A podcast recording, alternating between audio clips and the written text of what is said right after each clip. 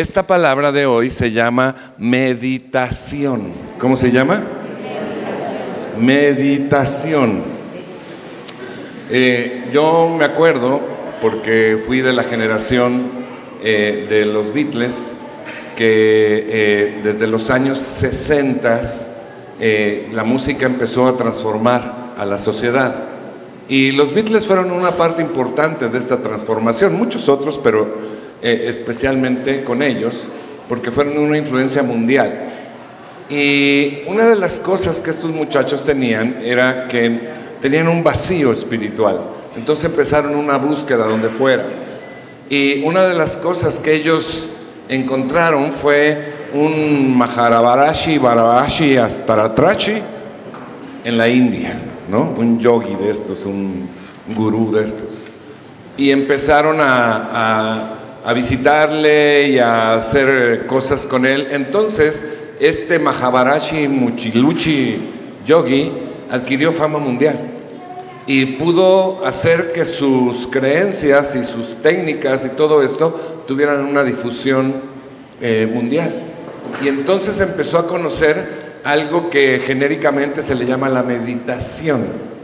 Y estas meditaciones eh, eh, vinieron todas del oriente se empezó a poner de moda lo del Oriente, ¿no? Llegaron eh, de diferentes religiones, de diferentes filosofías, como el hinduismo, en el caso de este señor, eh, del, budismo, del shintoísmo japonés, de, de, la yoga, de los chakras, de todo eso, ¿no? Y empezó a ponerse de moda la meditación, entonces ya todo mundo meditaba.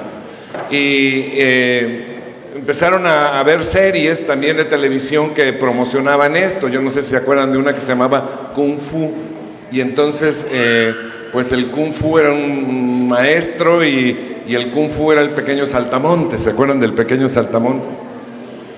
Y pues eso promocionaba, ¿no? Este, todas esas religiones orientales eh, que tienen, pues eso, eso, esas cosas místicas, ¿no? de su tipo de meditación.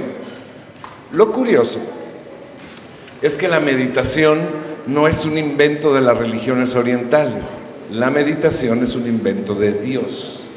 Y es algo totalmente bíblico y es algo que se conoce desde mucho antes de que las religiones orientales nos invadieran. Y además Dios dice que la meditación es algo muy valioso para nosotros. Yo me acuerdo que una vez me paré delante de la congregación y les dije, si usted está distraído, diga. Ok. Pongan mucha atención porque les voy a decir algo muy profundo. Tuve una revelación extraordinaria. Cuando alguien habla que tiene una revelación extraordinaria, algunos empiezan a pensar, ¿de cuál fumará el pastor? ¿Ya se estará metiendo otra vez el don Julio reposado?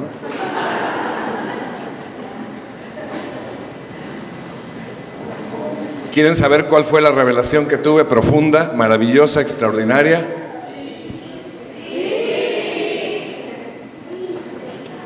La revelación que tuve fue que Dios es Dios. Entonces así como que varios voltearon y dijeron, te dije, te dije que sí con esa porquería.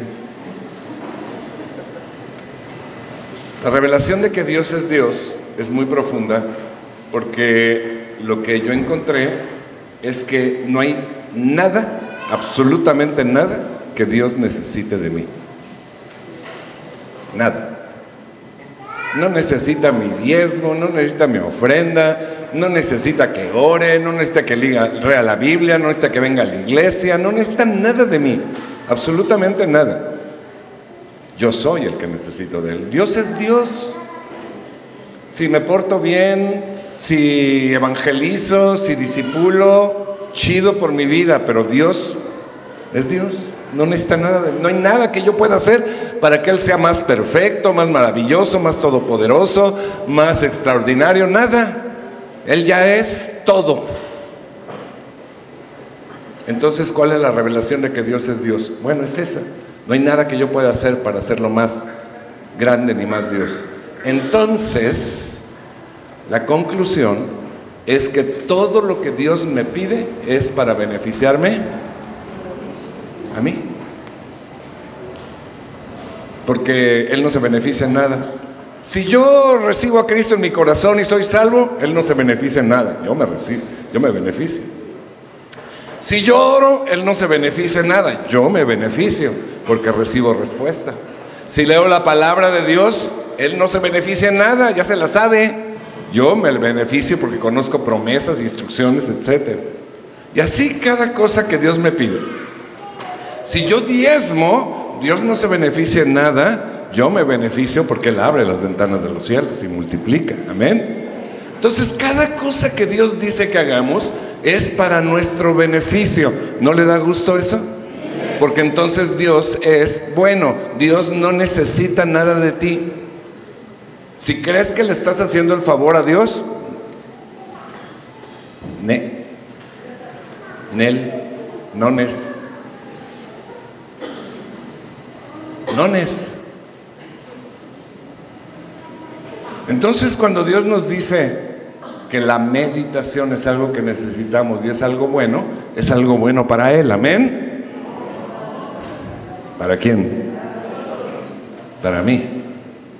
¿Sí está claro eso? Entonces, lo trágico del caso es que la palabra meditación casi haya desaparecido del lenguaje y de la práctica cristiana. Casi ha desaparecido. Cuando antes era considerada una práctica normal, continua, permanente de la vida cristiana, del cristianismo. Y ahora, cuando hablamos de meditación, más bien se identifica con la nueva era y con las religiones orientales. Ya no se identifica con el creador de la meditación, que fue Dios mismo. Y estas religiones, obviamente, como la nueva era y todo esto, nada tienen que ver con Dios, absolutamente. Este tipo de meditaciones orientales, ¿sabe cuál es la, diferencia? Se centran en el individuo, son ególatras, son centristas en la persona. Y se centran en vaciar la mente para desconectarlo del mundo. Bueno, hay gente que no necesita vaciar la mente, ya de por sí.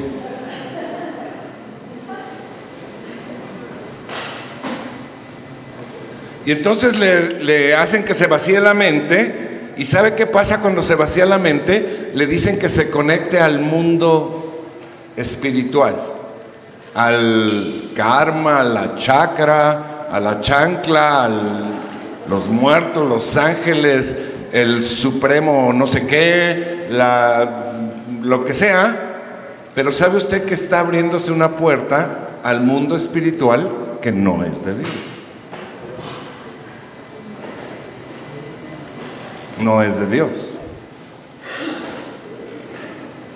Y entonces la persona, como no se está acercando a Dios, ni está escuchando a Dios, ni está, ni está teniendo un Dios vivo y personal, entonces está abriendo la puerta a otro tipo de poder espiritual, de mundo espiritual.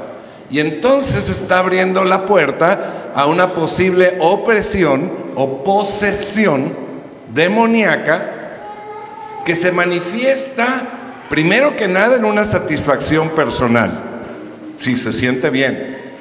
Pues si, si los pecados no se sintieran bien, nadie pecaría, ¿verdad?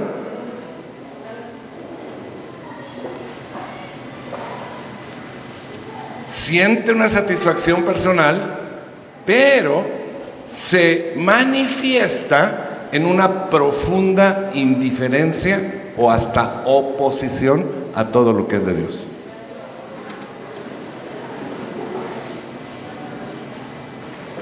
Si Buda dijera perdona a tus enemigos, dirían, oh, qué profundidad de mensaje. Si Gandhi dijera perdona a tus enemigos, dirían, uh, humanismo profundo. Si Jesús dijera perdona a tus enemigos, esa religión.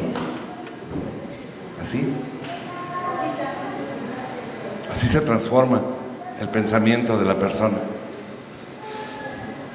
Entonces, La principal diferencia entre la meditación bíblica y la meditación religiosa oriental es en quién se centra y quién opera detrás de ella. ¿Está entendiendo? También existe la meditación más popular que hay, que existe, sobre todo aquí en nuestro país. Existe el tipo de meditación que se llama meditar en la inmortalidad del cangrejo. Y a este tipo de meditación son muy afectos los adolescentes y los burócratas. Usted los puede ver por horas.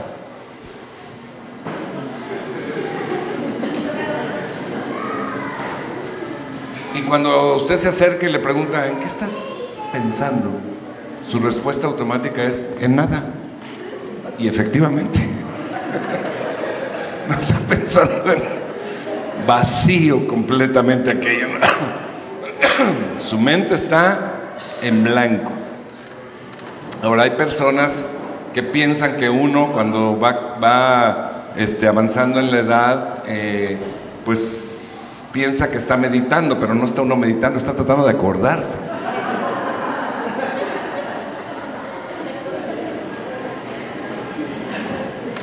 ¿Dónde dejé las llaves?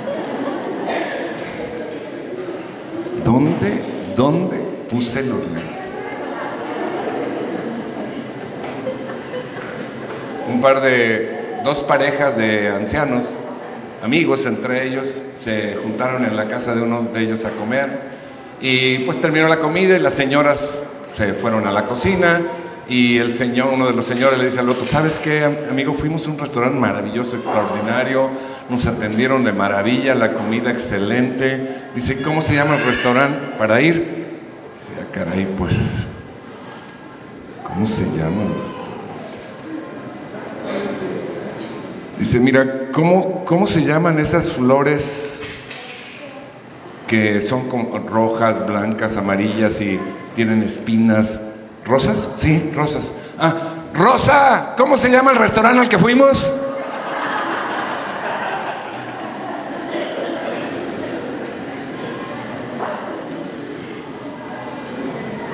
Desde luego que usted también puede meditar en su propia vida, ¿no? Eh, esto es parte de la meditación bíblica, meditar en lo que hemos hecho, en lo que estamos haciendo, en lo que estamos viviendo, en lo que estamos pensando, en lo que estamos haciendo en nuestra vida, ¿no? y especialmente en lo que hemos actuado con respecto a lo que Dios quiere de nosotros. Dice Ageo capítulo 1, versículo 5, pues así ha dicho el Señor Todopoderoso. Mediten, mediten bien sobre su proceder, sobre sus caminos, sobre lo que están haciendo. Piénsenle, piénsale ¿Sabe qué? Un obstáculo para el crecimiento de los cristianos hoy en día es que no, no cultivamos el conocimiento espiritual. Somos reacios a dar el tiempo suficiente a la oración, a la lectura de la Biblia y por supuesto hemos abandonado por completo la práctica de la meditación. La palabra bíblica meditar significa, fíjese, significa pensar reflexionar e imaginar. Hmm. Pensar, reflexionar, imaginar, hasta que Dios me revele, quite el velo, me dé luz, me haga entender, me explique una verdad bíblica hasta que esa verdad bíblica se me haga clara como el agua, la entienda, capte. ¿De qué se está tratando? Esa es la meditación. Estar pensando, estar reflexionando y estar imaginando hasta que Dios me abra el entendimiento y me explique claramente qué es lo que quiere decir. Está padre, ¿no? Está sencillo.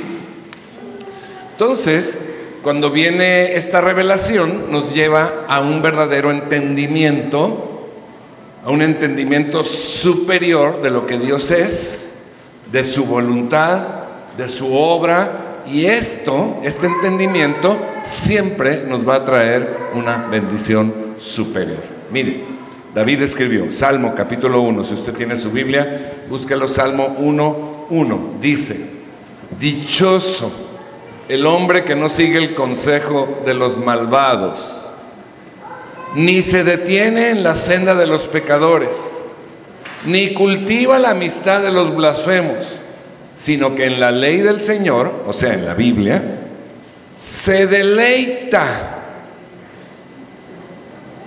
Y de vez en cuando medita en ella. ¿No? ¿Cuándo? ¿Cuándo? Día y noche medita en ella.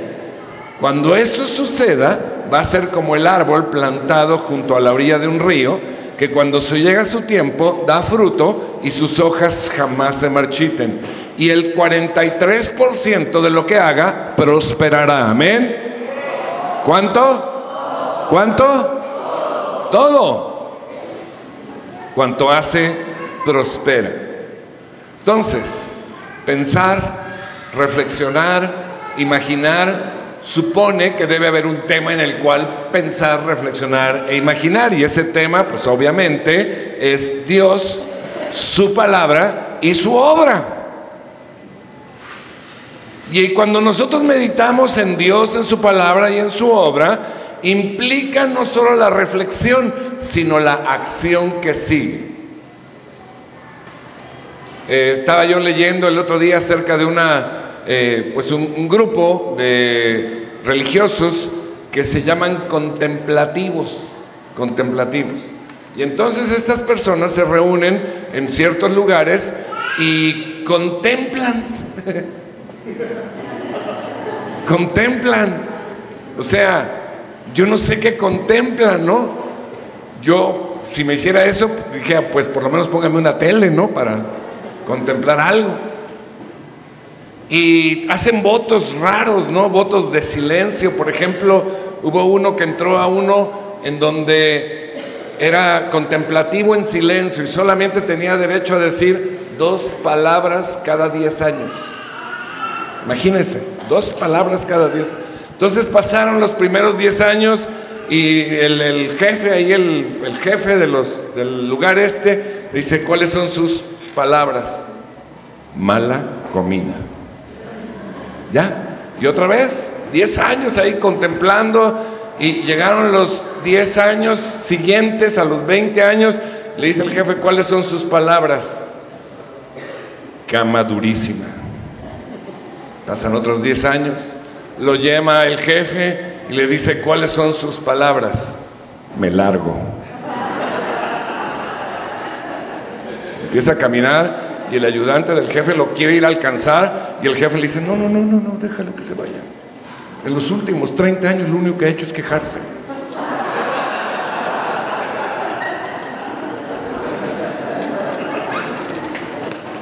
Así que la meditación bíblica incluye, incluye, por lo menos tres conceptos, mi hermano. Primero, entender quién es Dios entender quién es Dios, quién, qué dice su palabra, entender cuál es su obra, entender con la inteligencia. Segundo, tiene como propósito que se desate nuestro amor por Dios, por su obra, por sus propósitos, por lo que Él quiere por sus prioridades y en tercer lugar, desatar nuestra acción para complacer a Dios. Porque Dios está siempre para complacernos, amén. No, nosotros estamos para complacer a Dios. Él es el amo, nosotros los esclavos. Él es el arquitecto, nosotros los albañiles. Amén. Ok, entonces, Usted puede meditar de la palabra de Dios, de repente va manejando y se le viene un versículo y empieza en ese momento a pensar y a darle vueltas y está bien, es algo que necesitamos hacer todos los días, ¿no? Pero usted también necesita fijar un tiempo diario en su vida, para meditar concretamente en un pasaje que lea, en una lección bíblica o en una prédica. Todo esto es Dios hablándonos, ¿no? Usted puede oír una prédica hoy y irse mañana a su casa y oír otra prédica y luego pasado otra prédica. Y está bien, que padre y todo, pero no se lo recomiendo. Yo le recomiendo que si oye algo, oiga la Biblia. Pero si oyó una prédica de su pastor, óigala otra vez. Y otra vez. Hasta que Dios le revele. Medítela. Meditar. Eh, cuando usted recibe esta, este, cuando usted lee un pasaje de la Biblia o cuando recibe usted una lección de logos, por ejemplo, o cuando escucha una prédica, se está alimentando, es la comida. Pero le voy a decir algo, la meditación es el sistema digestivo. Cuando usted está meditando, esa comida la está digiriendo. ¿Qué pasaría, doctora? ¿Dónde está la doctora? Doctora, doctora, por ahí hay otra doctora. Paola, ¿dónde está? Ahí está. ¿Qué pasaría si yo no tuviera sistema digestivo? Bueno, no quiero que se imagine algo feo, pero si me comiera una flauta, la misma flauta va para afuera, sin aprovechar ningún nutriente. Si se come usted, este, no sé, un melón, eh, una sandía, eh, eh, no sé, este, algo sano, un yogur, lo que sea que usted coma, no le va a aprovechar en nada si no lo digiere. ¿O no? La meditación es el sistema digestivo. Mi hermano, si usted no está meditando, la predicación, la lectura y todo lo que usted está recibiendo le está entrando por aquí y le está saliendo por acá. Sin nada que le aproveche. Y por eso las vidas no cambian. ¿Me está entendiendo?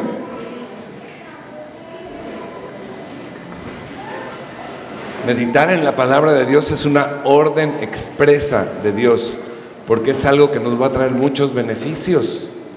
Dios no le pide nada al hombre que no le traiga beneficios celestiales. Y así es como debemos ver la meditación.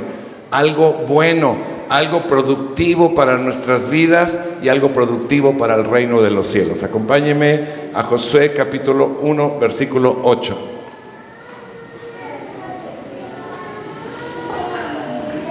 Dice el Señor Todopoderoso, estudia constantemente este libro de instrucción. ¿Cuál libro de instrucción? La Biblia. Medita en él de vez en cuando. ¿Medita en él cuándo? de día y de noche, para asegurarte de obedecer todo lo que allí está escrito. Solo entonces prosperarás y te irá bien en todo lo que hagas. El problema es que diario enfrentamos obstáculos a la meditación, mi hermano. Estudios ya serios nos dicen que la gente en promedio ocupa cinco horas al día en el celular cinco horas al día en el celular. La verdad es que todos estos obstáculos pueden ser vencidos simplemente con mi voluntad, con que yo decida vencerlos. O sea, todo es cuestión de querer, porque la meditación bíblica nos va a traer grandes y maravillosas ventajas. Por ejemplo, nos va a ayudar a centrarnos en Dios, a amarlo, a desearlo, a servirlo, a disfrutarlo. Nos va a ayudar a aumentar el conocimiento de la verdad bíblica, a descubrir, a ir a lo profundo. Y llevar a descubrir la verdad bíblica, dice la palabra, conocerás la verdad y la verdad te hará. Nos va a dar libertad en nuestra vida. Va a aumentar nuestra fe porque usted se va a dar cuenta de lo que Dios dice Hay gente que no cree en la sanidad porque no, no ha leído nunca un versículo acerca de la sanidad ni ha entendido lo que Dios dice acerca de la sanidad física o emocional. Pues no lo, no lo recibe, no lo cree. Pero cuando empezamos a meditar la palabra, empezamos a descubrir esto, empezamos a confiar en las promesas de Dios y empieza a aumentar nuestra fe para resolver todos nuestros problemas y todos nuestros retos. Nos va a llevar una vida espiritual mucho más fuerte, más, más agresiva espiritualmente para arrebatar, más fuerte para defender, más fuerte para proteger y mucho más productiva para el reino de los cielos y para nosotros mismos nos va a llevar a hacer prosperar nuestro camino, nuestra vida en todas las áreas, familiar, financiera, ministerial, eh, en todas las áreas. Y esto que estaremos haciendo le va a dar toda la gloria a Dios. Amén. Ahora, quiero enseñarle una manera sencilla y práctica de meditar en la palabra de Dios. Si usted no la quiere saber o ya se aburrió, diga amén. Si usted no se ha aburrido y quiere saberla, diga amén. Ok. Bueno, es un simple ejercicio, pero va a ser capaz de hacer funcionar a toda potencia su batería espiritual. Necesito que me haga un favor. Tiene usted que apuntar. Apunta en su celular, apunta en una hojita, si no tiene hojita, por ahí tendremos hojitas. Bueno, ¿listos? Le voy, a, le voy a dar una fórmula de cómo hacer su meditación de una manera sencilla y práctica. ¿Está de acuerdo? Entonces, lo primero que usted tiene que hacer en esta semana, cualquier día, todos los días, es primero encontrar un lugar en donde no haya distracciones no haya televisión, no haya niños llorando, no haya esposas regañonas, no haya celular. Está difícil, ¿verdad? Pues a lo mejor en el cerro del Chiquihuite o por ahí.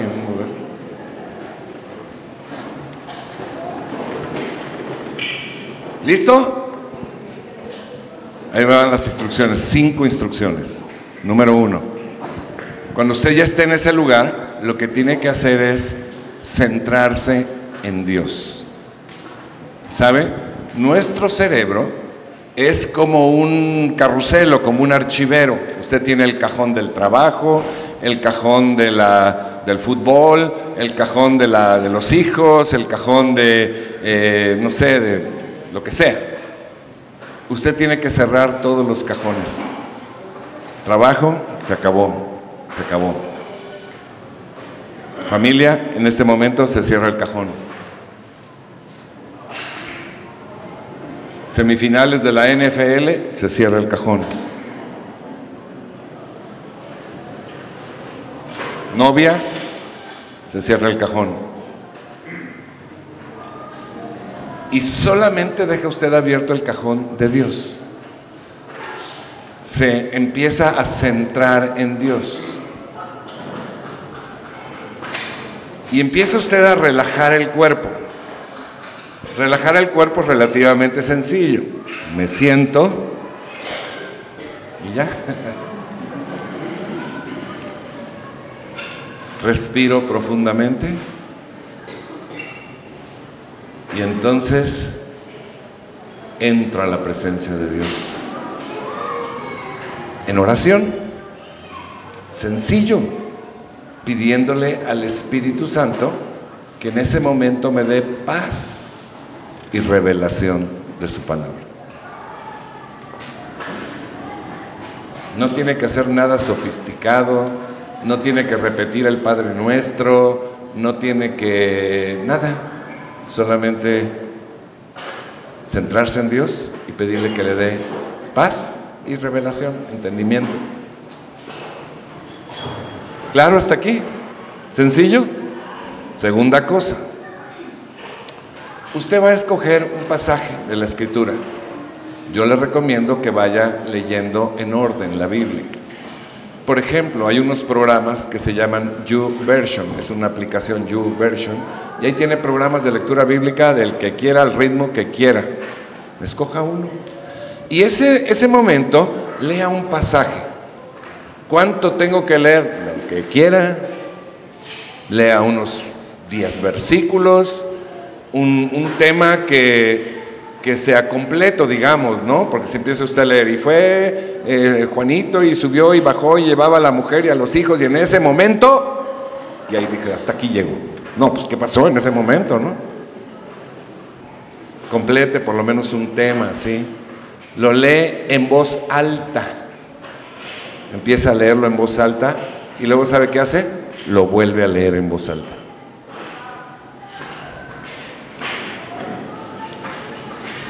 Y usted tiene que llegar en esta lectura a comprender mentalmente cada palabra que está diciendo ahí, mentalmente. Por ejemplo, si dice ahí el versículo, y fueron víctimas de su concupiscencia. ¿Quién sabe qué es concupiscencia? Ni idea. Suena como algo de los americanistas. ¿no?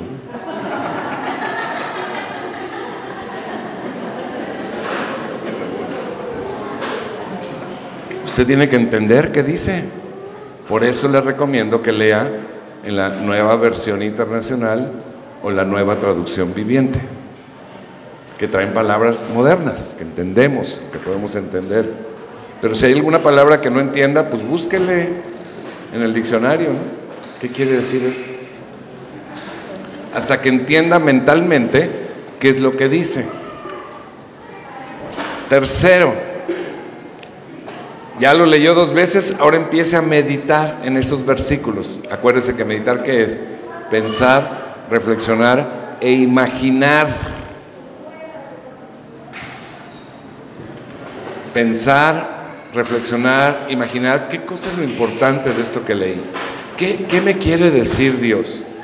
¿Cuál es, ya entendí el significado intelectual, cuál es el significado espiritual?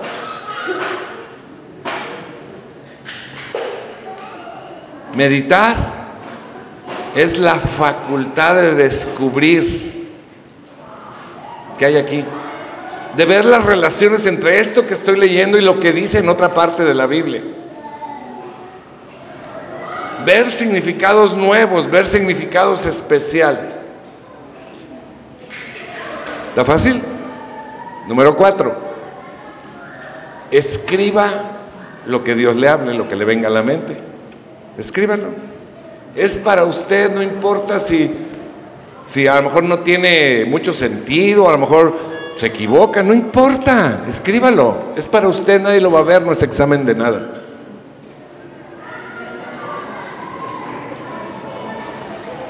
Y número cinco, después de que escribió esto, descanse en la presencia de Dios. ¿Qué es descansar en la presencia de Dios? Pues descansar en la presencia de Dios. Usted puede estar orando y Señor, gracias, gracias. Gracias por tu presencia, gracias por lo que me estás hablando. O puede poner un poco de música ahí, de alabanza instrumental y estar ahí un ratito en la presencia de Dios. ¿De acuerdo? ¿Está fácil o está difícil? Está fácil, ¿verdad? Oiga, ¿cuánto tiempo me puede llevar esto? Yo les sugiero que sean por lo menos seis horas diarias. No es cierto. ¿Cuánto?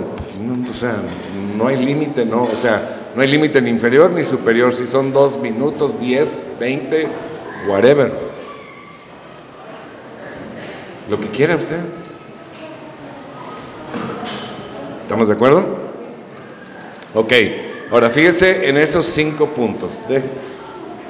Vamos a practicarlo brevemente. Vamos a practicarlo ahorita brevemente. ¿Está de acuerdo? ¿Quiere? Levanten la mano los que quieran. Tómale video a los que no levanten la mano. Ok. Fíjese bien. Cinco pasos. Vamos a descansar. Vamos a descansar en la presencia de Dios. Un momentito. Vamos a, perdón, vamos a centrarnos en Dios. Empiece usted a cerrar el cajón de la NFL. Empiece a cerrar el cajón del novio, del hijo, del marido. Empiece a cerrar el cajón, todos los cajones, solamente deje abierto el cajón de Dios. Cierre sus ojos, cierre sus ojos. Solamente deje abierto el cajón de Dios.